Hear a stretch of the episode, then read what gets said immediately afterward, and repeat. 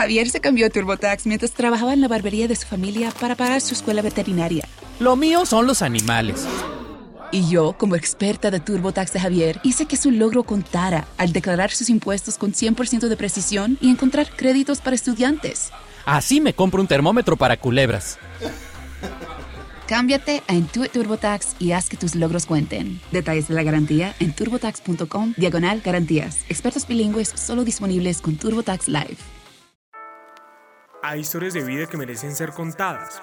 Historias inolvidables, historias llenas de humor o llenas de dolor, pero sobre todo historias extraordinarias. Hola, bienvenidos a Historias Offline, Perfiles sin filtro. Gracias por seguirnos y estar pendientes de todos nuestros invitados. Ahora también estamos en Google Podcast. El invitado de este episodio es un periodista con más de 20 años de experiencia. Trabajó en El Tiempo, City TV, Caracol Televisión, Blue Radio, Univisión y actualmente es el director de Pulso.com. Él es Hernando Paniagua, periodista. Hernando Paniagua, gracias por estar en Historias Offline. Y la primera pregunta es algo muy serio. ¿Por qué hincha de Santa Fe? Juan Diego, gracias por, por la invitación y, la respuesta es igual de seria. Eh, no hay otra alternativa, no existe otra posibilidad. Cuando usted nace, a usted le asignan un equipo. Uno no, no se enamora de un equipo por el camino, porque eso es, eso es ceder ante, ante el favoritismo, esto es ceder ante los títulos, eso es ceder eh, ante los títulos, ceder ante la, la, gloria. Usted le asigna un equipo y usted lo que hace es amasar ese amor con el paso del tiempo fortalecerlo y defenderlo. Y eso fue lo que me pasó a mí. Yo nací siendo hincha de Santa Fe, es el equipo de mi papá, es el equipo de mi abuelo y es el equipo de mis hijos. No tienen tampoco otra opción. Fue, fue impuesto. No, es que usted viene con eso asignado. Usted nace con eso. Usted de pronto le puede gustar un equipo de la Liga Española, usted le puede gustar un equipo, usted se puede enamorar del estilo de fútbol de un equipo en Argentina, se puede enamorar del estilo de fútbol de un equipo en Inglaterra. Pero en Colombia es el que le da su casa y usted con eso se queda para siempre. Claro, pero Santa Fe no lo ha hecho sufrir como muchos ya. Como nada. Es un amor. Como nada. Nací en el año 79, el último título había sido en el 75 y desde ahí hasta el 2012 no hice sino sufrir. No hubo, hubo muy pocos momentos de, de alegría y de emoción, pero, pero eso es el amor verdadero, el que no está condicionado por las, por las recompensas. Ese es el, el, amor más fuerte, ese es el más valioso y ese es el que tengo yo. Eso no se va a cambiar. Bueno, Hernando, usted ha sido muy trabajador, es comunicador social y periodista de la Universidad de La Sabana. Actualmente es director de Pulso. Eh, también está en Blue Radio, en Bla Bla Blue.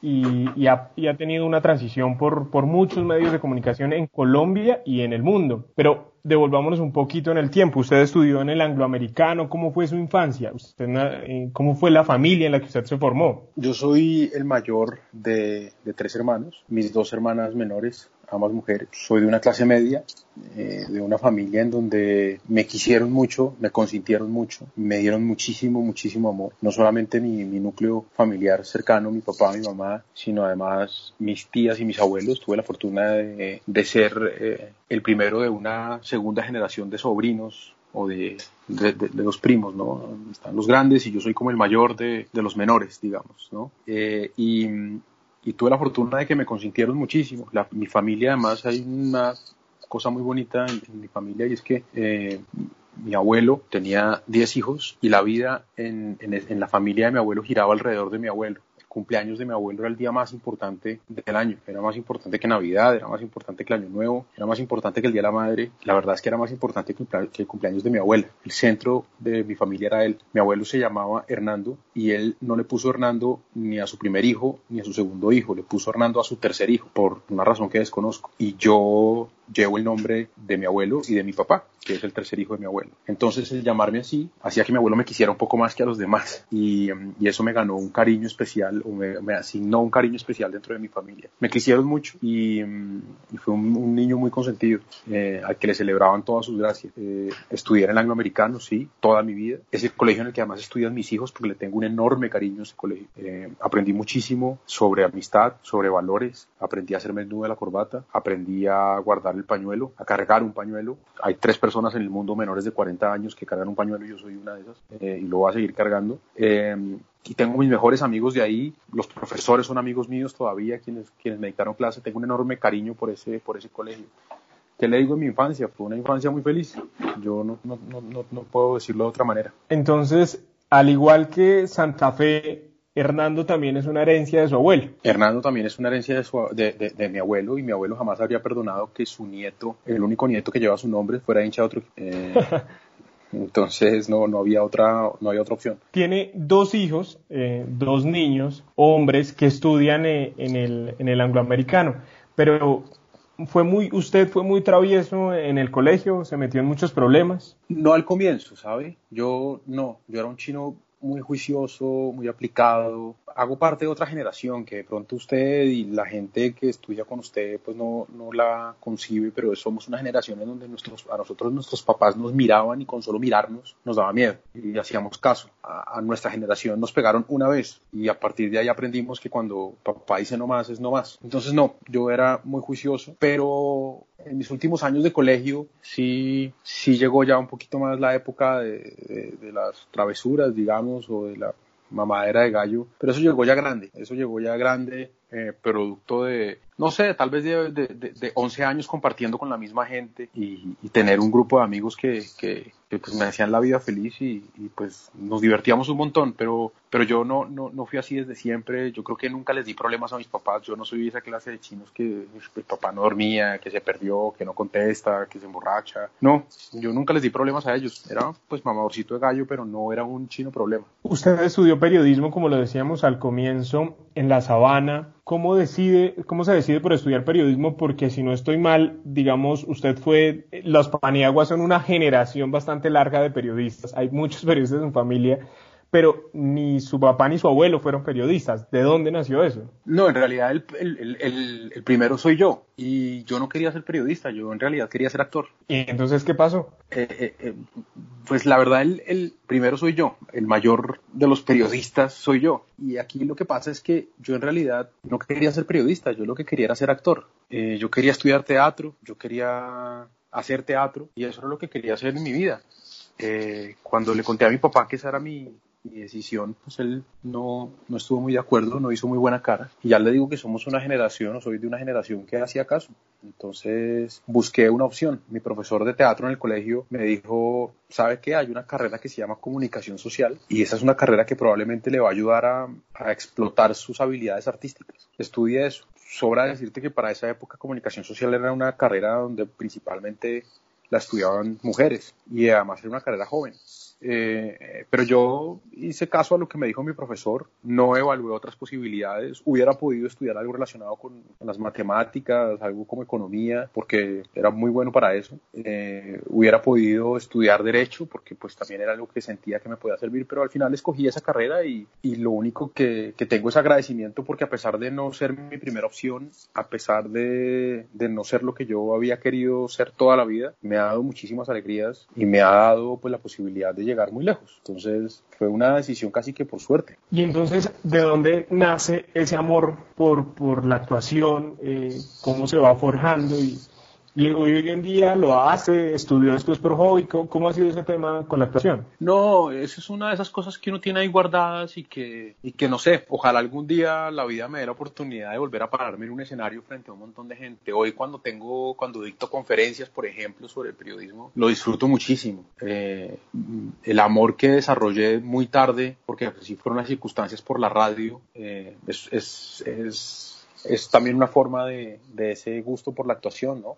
Eh, pero eso está ahí, eso es un, un, amor que está ahí guardado, que nunca se explotó de manera distinta a, a, a, pararme en un teatro a dar conferencias o a tomar un micrófono y hablar y, y hacer un sketch. Eh, por, por, porque, lo, porque lo indica el libreto del programa, pero, pero no, es un, un, cariño que está ahí guardado y que quién sabe si, si me dará o no, o si, o si algún día podré llevarlo a cabo, pero, pero ahí está, ahí está, es un cariño, un deseo que está por ahí guardado. Pero entonces usted me hablaba de su profesor de teatro, ¿cómo, cómo fue esa parte, digamos, cuando era más, más joven, antes de entrar a la universidad y de decidirse por periodismo?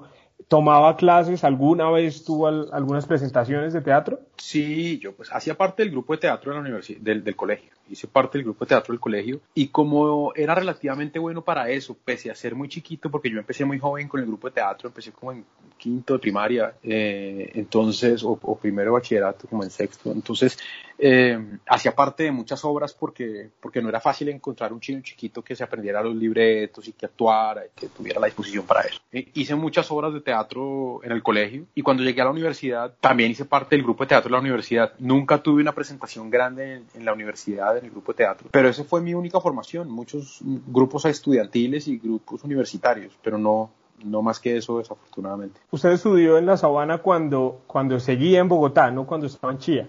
No, bueno, respete, no, tampoco. Yo, yo, yo, tengo 40 años, yo acabo de cumplir 41, ¿no? Yo empecé a estudiar en, la 90, en el 97 y en el 97 ah, no, sí. ya, ya estaba la universidad en Chía y también había televisión a color y las mujeres votaban, o sea, tampoco. Está bien. Eh, ¿Cómo fue ese salto de la, de la universidad ya al mundo laboral? ¿Qué tanto le sirvió lo que aprendió, le aprendió en la sabana? Y, y ya ahí vamos, digamos, como comenzando a tocar el tema de la profesión. Oh, fue, ¿Cómo fue el salto? Fue suerte, como muchas de las cosas que me han ocurrido en la vida. Yo creo que la vida tiene un, un componente enorme de suerte. Eh, tiene, tiene, tiene un tema de talento, tiene un componente de disciplina y tiene un componente de suerte. Yo le diría que talento es un 35%, o menos. Yo le diría que talento es un 30% o 25%. Yo le diría que la suerte es el 70%, el, perdón, el, la disciplina es el 70% restante. Y la suerte tiene que haber un 5%, un 5% de suerte, eh, por lo menos, por lo menos para que, para que las cosas se den. Entonces, entre esas tres cosas, siendo, el eh, siendo, la, siendo la disciplina la más importante, pues eh, yo tenía por lo menos la disciplina y tuve un golpe de suerte. Un golpe de suerte es que mientras todos mis compañeros de trabajo, mientras todos mis compañeros de la universidad soñaban con ser periodistas deportivos, yo no tanto. Eh, un día un amigo de la universidad me dijo, oiga, ¿por qué no hace conmigo un programa de fútbol en la universidad? Mano, no, tengo muchas ganas. Venga, que es que usted habla y usted no le da pena y usted echa chistes. Venga, haga un programa en la universidad sobre fútbol. Pero el experto era él, el que sabía era él, todos los demás. Yo me fui allá pues a mamar gallo. Llevaba una semana el programa y, al, y, y, del periódico El Tiempo llamaron a la universidad y dijeron necesitamos dos chinos para un trabajo aquí en El Tiempo, una vaina de periodismo rápida, para una vaina de las eliminatorias al Mundial de Japón y Corea 2002. Y el decano dijo, hay dos chinos que hacen un programa de radio, mandemos a esos dos. Fuimos los dos a la sección de deportes, a lo que soñaba todo el mundo en, la facultad de comunicación, o por lo menos la gran mayoría de gente. Mi otro amigo, a quien quiero mucho, pues era un tipo tan afiebrado por el fútbol, que se trasnochaba viendo fútbol, que a veces escapaba a trabajo viendo fútbol, que, que vivía tan encerrado en el fútbol que a veces pues no cumplía con, con las obligaciones que tenía. Yo, en cambio, no. Yo era un tipo, como no me gustaba tanto, pues yo hacía el caso y llegaba a la hora que era y y me quedaba hasta más tarde y, y, tenía que capar un partido de fútbol por estar trabajando, pues capaba, no, no, no me mataba tanto. Eh, entonces en ese sentido llegó con un golpecito de suerte porque hubieran podido escoger a otras dos personas y mi historia habría sido totalmente distinta. Yo no soy, yo no le voy a decir que, esto pasa porque toda la vida lo soñé y lo esperé y me fui y lo perseguí, no, esto fue un golpe de suerte enorme. Y que si aprendí mucho, le tengo que decir que desde hace mucho tiempo tengo críticas muy fuertes a la academia y principalmente en lo que a comunicación y a periodismo se refiere. Y la verdad es que no. Aprendí de algo que es muy importante y lo he dicho también muchas veces y es de ética. Pero la verdad es que una redacción de un medio de comunicación es algo para lo que usted no está preparado cuando sale de la universidad. Y la explicación es muy sencilla. La explicación es que las universidades tienen unos protocolos y tienen unas obligaciones que hacen que los profesores requieran unos años estudiando para poder cumplir con, con lo que exige la universidad para que usted dicte clase. Entonces, si usted quiere ser profesor, necesita un posgrado, una maestría, un no sé qué, un más, una, serie de cosas que casi que exigen que la persona que esté dictando clases sea supremamente teórica porque está estudiando mucho tiempo. Y el periodismo ha cambiado tanto en los últimos años, o no el periodismo, pero el negocio periodístico sí ha cambiado tanto en los últimos años que las personas que están dictando clase en un no, en su totalidad, pero un número importante de, de, gente pues llevan años sin pisar una sala de redacción. Y eso hace que el estudiante no sepa a qué se va a enfrentar cuando llega. Entonces fue un aprendizaje enorme. Yo, yo aprendí muchísimo. Todo lo que sé de periodismo y de ejercicio periodístico lo aprendí en la redacción del tiempo, con unos tipos que llevaban años haciendo eso, con unos tipos que sabían lo que significa un cierre, lo que significa eh, correr, hay una utopía sobre cómo se hace el periodismo que, que, que, a veces resulta muy difícil de cumplir en la práctica porque el negocio es distinto. Entonces, pues fue un cambio de suerte, fue un cambio, no le voy a decir que brusco, pero sí me esforcé muchísimo y me dediqué muchísimo y trabajé muchísimo y me regalé muchísimo y trasnoché muchísimo trabajando y madrugué muchísimo para ir a la universidad. Pero, pero aparte del tema ético, aparte de lo mucho que me tocó leer en la universidad y la, el rigor para leer en la universidad, pues tengo que decir que, que fue poquito el, el, el, lo, que, lo que terminé sacando de ahí. Hernando, es, duró bastante tiempo, o bueno, más o menos un buen tiempo en el tiempo, también hizo parte de City. Mejor dicho, ¿a dónde salió después del tiempo? Yo llegué al tiempo, como le dije, mi trabajo, mi, mi primer trabajo en el año 2000, la segunda mitad del año 2000, era hacer el minuto a minuto de los partidos de Colombia. Entonces, mientras Colombia jugaba el partido de fútbol, las eliminatorias a Japón y Corea, yo, yo tenía que hacer, yo tenía que decir, minuto 42, tiro de esquina, minuto 43, cobra fulanito de tal, cabecea, se va por fuera, minuto 44. Ese era mi trabajo. Era en esa época la gran novedad en términos de transmisión deportiva. No había streaming, no había ni mierda. Es, era, era la gran novedad. Eso fue lo primero que yo llegué a hacer. Cerrado ese, terminando ese año, como se acabaron las eliminatorias, me dijeron, oiga, ya que está aquí, ya que usted sabe manejar el programa, porque eso se hacía en Dreamweaver, ¿por qué no se hace un especial sobre los equipos que están jugando la final? Eran Medellín, Santa Fe, Junior y no me acuerdo cuál era el otro, pero como estaba Santa Fe, yo dije, sí, listo, hágale. Y, de, y como me daban boleticas para ir para, al estadio, entonces yo dije, claro, yo lo hago. Entonces me senté a hacer el, el, especial, hago el minuto a minuto, bueno, hago el minuto a minuto, listo. Entonces también hacía el minuto a minuto, tiro de esquina, no sé quién, a veces podía ir al estadio, a veces me tocaba, no, podía ir porque me había puesto a hacer el minuto a minuto y tocaba desde, eso no había internet en el estadio. Y ahí hice toda una carrera, toda una carrera, cuando le decía que hay un componente de suerte enorme es que en esa época el tiempo estaba desarrollando su sistema de alimentación de contenido, lo que hoy conocemos como un CMS. Y pues, como yo era el chino joven, pues yo lo aprendí a manejar y resulta que nadie los, lo aprendió a manejar tan bien como yo. Entonces yo hacía más notas que los demás, las hacía más rápido que los demás, pero esto era una habilidad técnica, no era una habilidad de, de, de, de periodismo. Lo fui aprendiendo de parte de unos durazos en el tema, un tipo que, que, que, es un berraco que se llama Gabriel Meluc, que usted lo conoce, un tipo que es un berraco y que se murió que se llama Guarino Caicedo, un tipo que es un berraco que se llama Guillermo Franco y un montón de berracos más que, que, yo fui aprendiendo de ellos con la facilidad de que tenía una curva de aprendizaje muy alta. Estuve un tiempo ahí y un día me llaman y me dicen, oiga, ¿por qué no viene y hace un casting en City? Fui, hice un casting en City con la suerte, como le digo, aquí hay mucho, mucho componente de suerte de que había cinco personas haciendo ese casting. La primera le dicen, hable de Camilo Villegas. ¡Pum! Rápido. Pues habló de Camilo Villegas, pero se enredó. Al segundo le dicen, usted hable de Santiago Otero. Bueno, pues habló de Santiago Otero y se yo era el quinto. Y entonces usted ya, ya habían agotado todos los temas, eh, no sé, hable de Santa Fe. Entonces lo juro, suerte, hable de Santa Fe. Pues hermano, hable de Santa Fe lo que quiera, papá. Yo no me perdía, un, yo, yo iba al estadio casi que siempre. Era lo único, era, era, mi fiebre no es el fútbol, es Santa Fe. Entonces, sí, claro, en el último partido, una formación, la tabla, el descenso, no sé qué. Uy, este man es un berraco, no sabe y terminé presentando los deportes de City. Ahí, ahí estaba al lado de otro duro, recontraduro, que es Darío Restrepo. Aprendí un montón del tipo. Y volví al tiempo como un año y pico después. También le voy a ser honesto, volví al tiempo porque me salí de City porque me aburrí de cubrir fútbol. Me pareció hartísimo tener que ir todos los domingos al estadio por obligación. Hartísimo.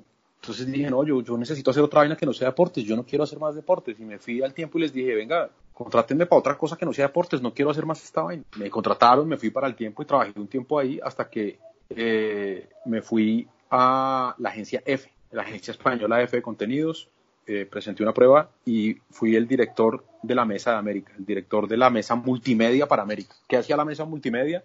Hacer paquetes multimedia, textos, fotos, videos y ofrecerlos a los clientes. Era un trabajo muy fácil, la verdad, muy aburrido además. Y ahí estamos hablando más o menos del año 2007, 2008. Y en el año 2008, el tiempo compra Fútbol Red y, me llaman del tiempo y me dicen, oiga, compramos Fútbol Red, ¿quiere venir a manejar esa vaina? Y yo dije, uy, no, qué pereza. Otra de fútbol, no tengo ni cinco de ganas. Yo estoy feliz yendo al estadio, pero con mi plata, y salgo del estadio y voy a donde mi segunda y como, y tomo cerveza, y, no tengo que ir al camerino a entrevistar a nadie, no, no quiero. No, mire, me convencieron, eh, obviamente eran otras épocas, me convencieron con plata, no, no, no, de ninguna otra manera. Y, y me fui a Fútbol Red. Y le voy a contar también qué pasó en Fútbol Red cuando yo llegué a Fútbol Red, la agenda deportiva la ponía Carlos Antonio Vélez a las 6 de la mañana. Entonces yo me levantaba todos los días a las 6 de la mañana a oír a Carlos Antonio Vélez y me daba una angustia que lo que el tipo estaba diciendo yo no lo tenía. Como a los tres meses dije, esto no puede seguir así, yo no puedo seguir levantándome a las 6 de la mañana todos los días. Esto, o sea, esto, no puedo con esta vaina, ¿qué hago? Entonces hablé con mi equipo, que éramos tres personas, eh, y les dije, necesitamos que sea al revés, necesitamos que Carlos Antonio hable de nosotros, porque es que si no, no, vamos a, no podemos seguir reaccionando a lo que dice este señor.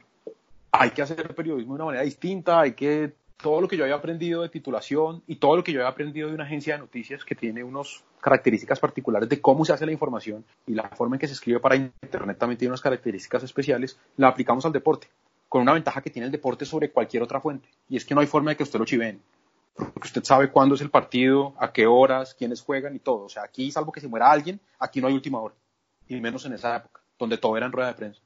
Entonces dije, yo no puedo seguir levantándome a las 6 de la mañana a oír este man, yo necesito que este man se levante a leer Fútbol Red. Y la alegría que a mí me dio la primera vez que Carlos Antonio dijo en su programa de radio, veo en la página Fútbol Red tal cosa, dije, no, qué berraquera, le pegamos al perro. Él tiene sus noticias, yo tengo las mías. Y nos fue muy bien.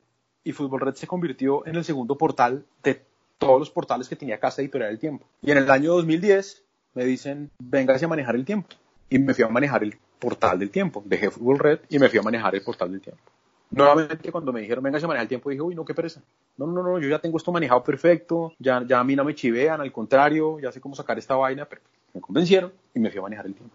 Tuve la suerte en el tiempo de que me tocó todo un proceso de lo que en esa época era la moda, que era la convergencia, y era llevar una redacción análoga al mundo digital. Y como yo tenía buena relación con los periodistas, como yo era un tipo relativamente divertido, como había hecho periodismo con ellos, pues cuando llegué desde el área digital a decirles, venga, hagamos esto juntos, pues no hubo el rechazo que en esa época había hacia Internet. Hacia Internet antes había un rechazo en las redacciones de, ay, no, pues lo sabelo todos. Porque además los de Internet nos creíamos lo sabelo todos.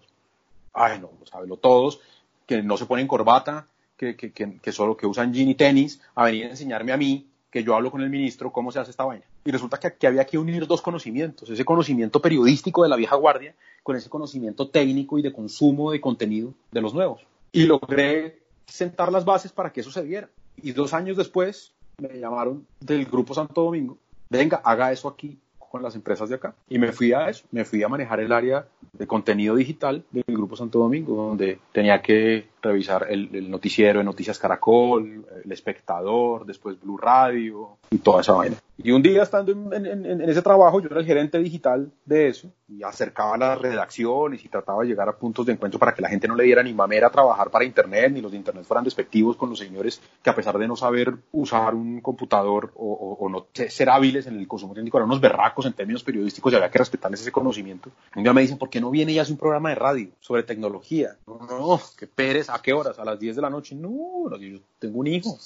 Mi hijo ya a las 10 de la noche ya está dormido, no, no tengo ni cinco ganas. No, tres días a la semana. Y empecé y yo iba a hacer un reemplazo de una semana. Suerte, que le he dicho, Juan, suerte. Un reemplazo de una semana. Y como era un reemplazo de una semana, y como ese programa no lo oía nadie, porque eso también es la verdad, pues yo me lo puse Ruana. Y mamé gallo, y jodí, y se la monté al conductor, y ta, ta, ta, ta, ta, porque pues yo en realidad iba a ir tres días. Y me llamó el presidente y me dijo, usted tiene que quedar haciendo este programa. Y al año, el presidente, por supuesto, de Blue Radio, ¿no? Y al año me dijo, venga, no, pero usted tiene que hacer otro programa que se llama Voz Populi. Y le dije, no, pero es un programa político, eso no, no, eso es, tiene que hacer eso. Y me fue llevando y me fue llevando y resulta que en ningún trabajo me he divertido tanto como en ese, en ninguno. Hice ese trabajo, hice mi gerencia digital de, de Caracol y en el 2016 mmm, apareció Univision y me dijo, véngase a manejar el área de deportes de Univision. Me fui, en principio me iba por tres años, solo duré dos años y me devolví a pulso. Y aquí estoy en pulso desde hace, voy a cumplir dos años, David. Esa es la historia. Hernando, ya hablando un poco más de lo reciente, Voz Populi, que es conducido por Jorge Alfredo Vargas, tiene tal vez eh, su competencia al otro lado en Caracol, que es con la Luciérnaga.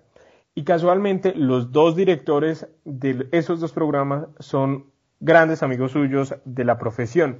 ¿Cómo nació eh, la amistad con Jorge Alfredo Vargas y con Gabriel de las Casas? Son mis llaves, somos muy amigos los tres. Eh, es una amistad muy curiosa porque ellos son contemporáneos, ellos pasan los 50, eh, me llevan 10, 12 años y además se ven muchísimo más viejos que yo, por supuesto, y son muchísimo más mañosos. pero fue, fue, una vaina muy bonita.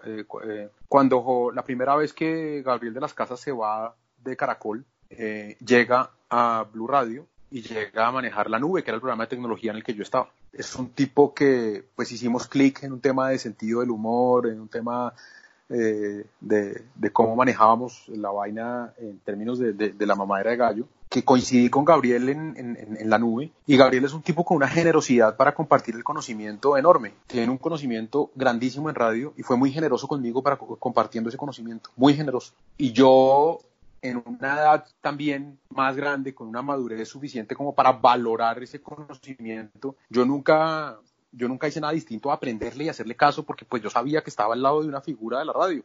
Eh, siempre admiré a, Gabriel porque yo fui un oyente de la Luciérnaga, pero adicto, o sea, ¿no? Durante muchos años y yo decía, este man me está enseñando, yo hago lo que él diga. Y se hizo una muy buena amistad. Con Jorge Alfredo terminamos trabajando juntos también en Voz Populi y, y Jorge Alfredo es una persona maravillosa, es un ser humano maravilloso, santafereño, por supuesto, porque eso sí, no había otra, otra opción de las casas. Y eso también nos sirvió muchísimo. Y durante, no sé, tres meses, seis meses, hicimos el programa juntos, los tres, ¿no? Jorge, Gabo y yo. Jorge como, como conductor, como director, Gabo como conductor y yo una ruedita por ahí que entraba a las cinco y media de la tarde y luego entraba otra vez a las seis y media de la tarde. Y hicimos, hicimos clic, nos entendemos muy bien, nos divertimos mucho, eh, nos queremos muchísimo y yo no siento más que orgullo y, honor de, tener a estos dos tipos como amigos. Usted es merenguero y tal vez por su época, por, por la época en la que usted eh, eh, era adolescente, en la época en la que usted era adolescente, pues era el furor del merengue, de Proyecto 1, de todo esto.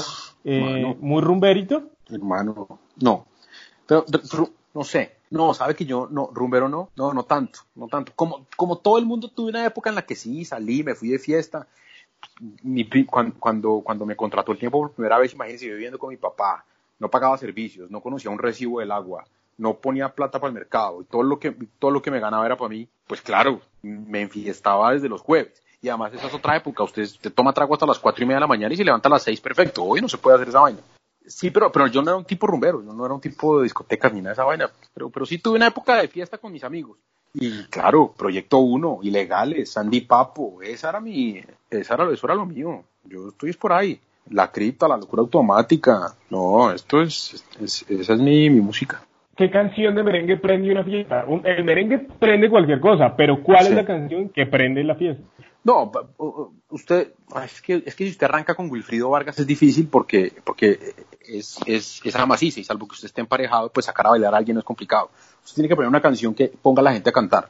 Usted, por ejemplo, por ejemplo, lo grande que es perdonar de Vico sí con, con, con eh, Gilberto, Santa, Gilberto Rosa. Santa Rosa, esa le ayuda a aprender, pero el éxtasis de una fiesta es mis ojos lloran por ti, o sea, eso, eso, ese es el éxtasis, eso es, la fiesta está buena, dos y media de la mañana, mis ojos lloran por ti, la canta todo el mundo y ya estamos todos abrazados. Ese es el punto máximo de una fiesta. Entonces, en un asado, Hernando se encarga de qué? ¿De hacer la carne o de poner la música? De comer. De ah. comer principalmente y probablemente de repartir trago. Pero del asado no, porque mi fuerte no es la cocina y de la música tampoco porque mis gustos son muy particulares. La, música que me gusta a mí, eh, a la gente de mi, de mi edad y de mi generación le parece buenísima para beber y para tomar trago, pero le parece lobísima para oír y para conversar. Entonces, no, no, ninguna de las dos, nunca me escogerían para ninguna. Yo me encargo de la música a las 2 de la mañana. Yo me encargo de la música cuando, cuando la gente ya está lista, ahí, ahí, ahí sí voy. Pero entonces el merengue usted sí suele escucharlo en el carro, eh, de camino a cualquier lado para hacer ejercicio o, qué? Uno, yo no hago ejercicio. y dos, eh, tengo un amigo mío que quiero mucho que es melómano, que se burla de mí porque es que yo, yo no consigo, la, yo solo consigo la música cuando usted está en fiesta. Yo todo el tiempo estoy oyendo noticias. Yo no oigo música. Yo no uso música para leer, no uso música para estudiar, eventualmente para manejar y cuando estoy por carretera pero yo necesito estar oyendo noticias todo el tiempo. Entonces, pues, pucha, no, lo mío no es la música. ¿Y, cómo es entonces ahí la relación con, con, su esposa y sus dos hijos? Porque, pues, no creo que les guste mucho, por lo menos a los dos pequeñitos, eh, que el papá se la pasa escuchando noticias todo el día. Ni cinco, pero, pero cuando el viaje es cortico, pues, mi hijo, perdón, pero es que papi está trabajando. No, es el trabajo de papá el trabajo de papá es estar pendiente de lo que pasa y revisar que nosotros lo tengamos y, saber lo que está pasando en el país. Eh, y ya cuando estamos de viaje, cuando, cuando, vamos eh, un fin de semana, o íbamos un fin de semana a pasear, pues ahí ya mamá se encarga de la música y, y tengo una lista de música para mis hijos con la música que les gusta a ellos y eso es lo que se oye. Le encanta la patilla, pero detesta la guanábana. ¿Cuál es la bronca ¿Y con la qué guanábana? sabe eso? sí, me encanta la patilla, es mi fruta favorita. O sea, podría comer patilla todos los días, de hecho casi que como todos los días. La guanábana no sé, no sé, es que, es que el olorcito ya me da como pereza, pero además esa viscosidad, esa viscosidad no me gusta ni cinco. Me siento, esa vaina babosa no me gusta ni cinco. Eh, es la sensación de la guanábana lo que tal vez me molesta un poquito. Pero no, no, no es más que eso. Claro, obviamente desarrollé una mamera hacia el olor también, pero creo que es el tema de la viscosidad lo que no me gusta. Más, más, ¿cómo se ve? Pero, pero a mí, en lo personal, la, la, la, la patilla hace más reguero que la guanábana. Ah, no, reguero sí, claro. Pues ¿no? sí. Eso toca, eso toca con, con cubiertos, eso toca mm, que lo, que lo den sin pepas y todo eso. Pensar en que usted va a coger una, un pedazo de patilla grande y le va a meter la muela, delicioso, pero imposible. O sea, eso toca, eh, eso toca partido y con cuchillo y, y- y con y tenedor. Claro, así, así muy a lo mal hecho. Es, es complicado, Sí. no se vuelve nada. No, no se puede, es imposible. Usted eh, tuvo una enfermedad hace cerca de 10 años en el que estuvo hospitalizado. Eh, ¿cómo, cómo fueron esos momentos para usted? Súper difíciles porque básicamente me dijeron que me iba a morir, que me quedaban unas horas. Fue una- un psicólogo a hablar conmigo y fue un cura, casi que a Los óleos. ponerme pues santos óleos. Eh, me enfermé, yo tengo una enfermedad renal, una medicina que me recetaron para esa enfermedad renal atacó la médula, no sabían qué era, yo me seguía tomando la medicina y mi médula se fue muriendo, muriendo, muriendo, muriendo, muriendo, hasta que pues ya, no, como no sabían qué pasaba, pues, pues la médula no reaccionaba y, pensaron que me, que me moría. Mi médula reaccionó, suerte, como todo, cuestión de suerte.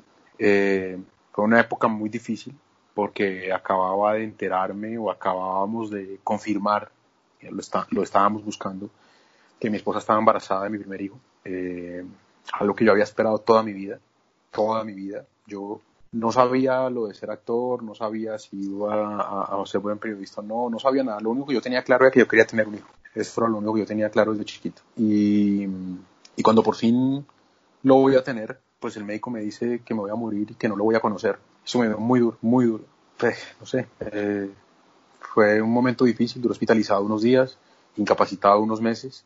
Me recuperé y, pues desde entonces procuro cuidarme más. Sigo siendo un gordito que disfruta mucho la comida, que no, la- no puede controlar comer de más, pero hago un esfuerzo, hago un esfuerzo por cuidar mi peso, por cuidar mi salud eh, y, y por llevar, por llevar una vida que, que- saludable que me permita vivir más de lo que en teoría iba a vivir. Fernando, usted tiene dos hijos, pero parece que tuviera cuatro porque es muy protector, ha sido como un padre también para sus dos hermanas.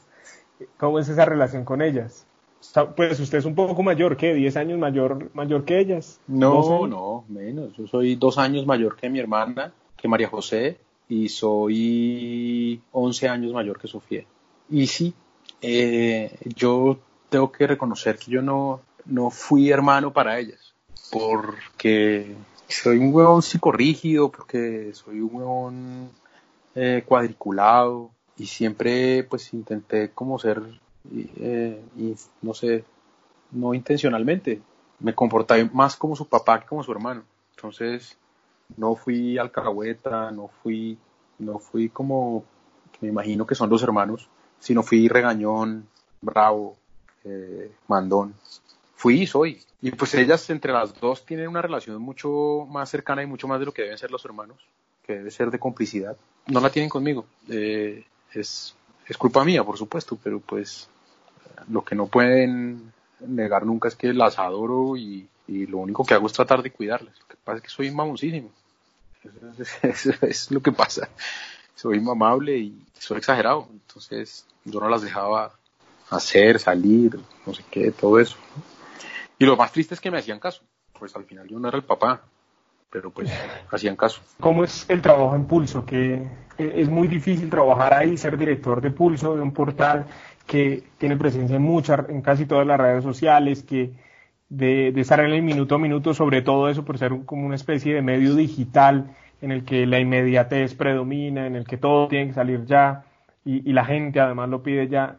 Cómo es, ese, cómo es esa vaina? Pues decir que es fácil, pues obviamente sería irrespetuoso, ¿no? Eh, eh, decir que es complicadísimo también es una mentira. Yo, yo creo que lo que pasa es que hay tareas complicadas que uno disfruta. Eso, esa es, esa es la realidad. Hay cosas que son difíciles, pero que a pesar de ser difíciles, usted se las goza. Y eso es lo que pasa con Pulso. Tiene un montón de problemas, tiene, o sea, o tiene un montón de, un montón de dificultades y momentos amargos que uno igual disfruta. Tener que vivir pegado de las noticias es una vaina que, que no todo el mundo estaría en capacidad de hacer, pero que pues yo ya aprendí a vivir con eso y lo puedo manejar, lo puedo soportar. Entonces todo el tiempo, pucha, eso es tendencia en Twitter, ¿por qué no lo tengo? ¿Por qué no? ¿Por qué no hemos hablado de este tema? Uy, esto es última hora, ¿por qué este noticiero abrió con esto y yo no lo tengo? Esa tensión que para otras personas sería como, uy, inmamable porque no te puedes desatender de las noticias, pues yo aprendí a disfrutar. Entonces, esa puede ser la parte difícil, pero pues hoy lo disfruto. Que si es rocket science, no, no es fácil. O sea, al final es un negocio de comunicación y, y, y no es que pues haya que tener un, IQ elevadísimo para poderlo manejar, ¿no? Esto es cuestión de, gustarlo y de que, pues afortunadamente yo llevo muchos años, 20 para ser exactos, haciendo esta vaina y conozco muy bien el, la forma de consumo en digital. Esa es mi, mi, mi habilidad.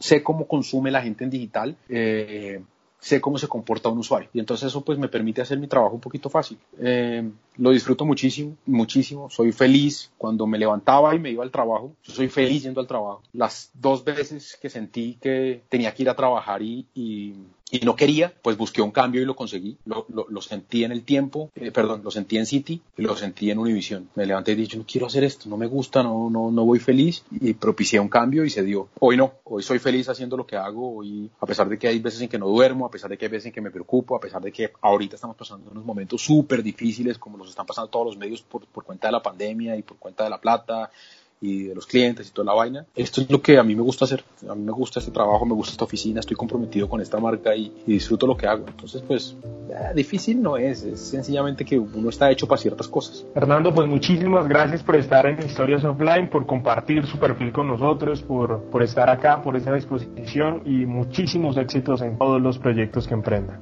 Hermano, gracias a usted. Muy, muy agradable charla, muy ameno y le agradezco muchísimo que me haya escogido para esta mañana.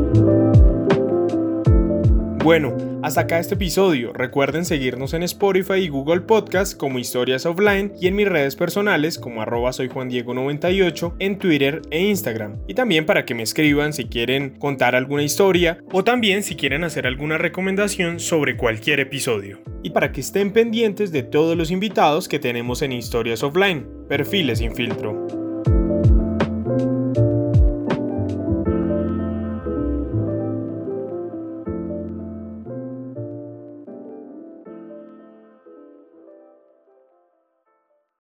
Lucky Land slots, you can get lucky just about anywhere. This is your captain speaking. Uh, we've got clear runway and the weather's fine, but we're just going to circle up here a while and uh, get lucky. No, no, nothing like that. It's just these cash prizes add up quick. So I suggest you sit back, keep your tray table upright, and start getting lucky. Play for free at LuckyLandSlots.com. Are you feeling lucky? No purchase necessary. Void where prohibited by law. 18 plus terms and conditions apply. See website for details.